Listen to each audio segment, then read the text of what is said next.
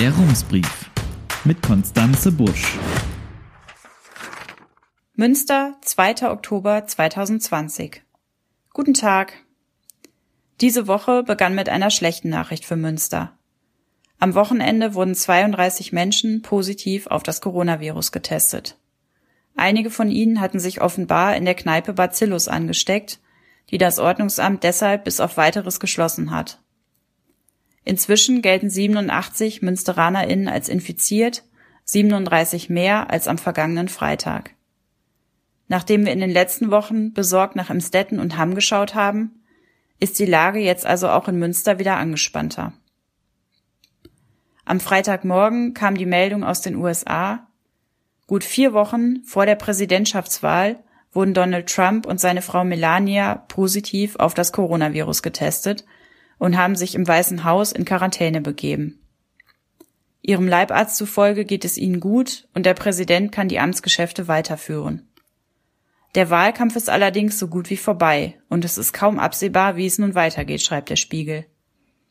Diese Unsicherheit machte sich prompt auch an der Börse bemerkbar.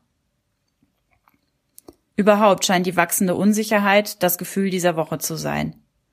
Ganz Belgien und fast ganz Frankreich gelten inzwischen als Risikogebiete.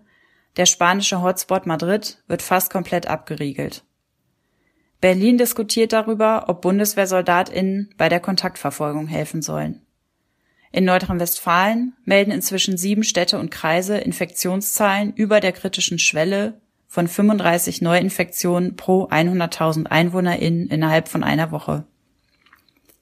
Nach einem Ausbruch in einem fleischverarbeitenden Betrieb sind die Infektionszahlen im Kreis Steinfurt weiter gestiegen, vor allem in Emstetten und Rheine.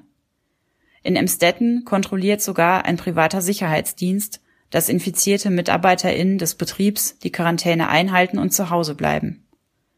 Die Stadt Hamm hat sehr strenge Regeln für Veranstaltungen, private Feiern und Treffen in der Öffentlichkeit erlassen, um das Infektionsgeschehen wieder in den Griff zu bekommen. Dort hatten sich bei einer großen Hochzeitsfeier mit mehreren hundert Gästen viele Menschen angesteckt. Um solche großen Ausbrüche in Zukunft zu verhindern, hat die Landesregierung in dieser Woche für ganz Nordrhein-Westfalen neue Regeln festgelegt.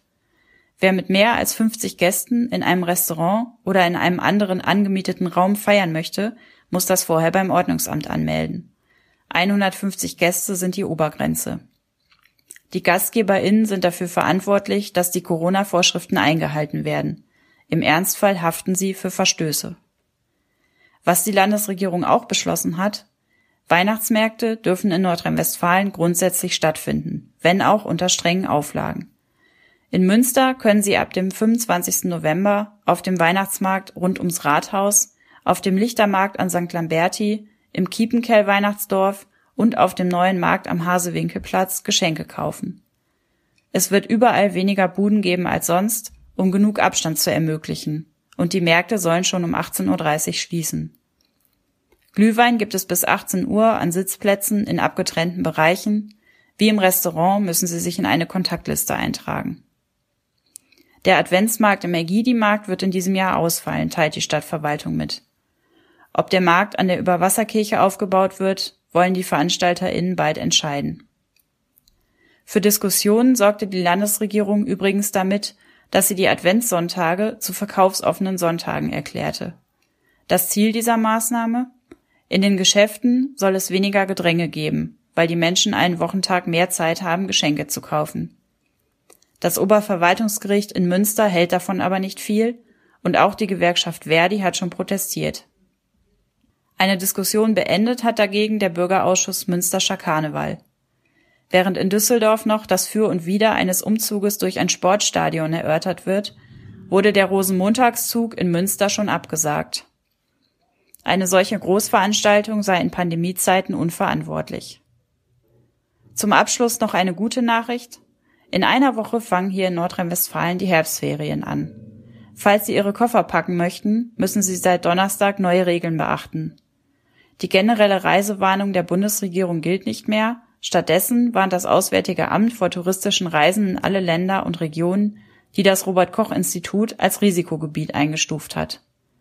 Das sind inzwischen leider sehr viele. Die aktuelle Liste finden Sie im Internet auf der Seite des Robert Koch Institutes. Wenn Sie in einem Risikogebiet Ferien machen, müssen Sie nach Ihrer Rückkehr für 14 Tage in Quarantäne. Und Sie müssen dafür leider weitere Urlaubstage nehmen. Herzliche Grüße, Konstanze Busch. Der Rumsbrief. Was in Münster wichtig ist und bleibt. Jetzt abonnieren auf rums.ms.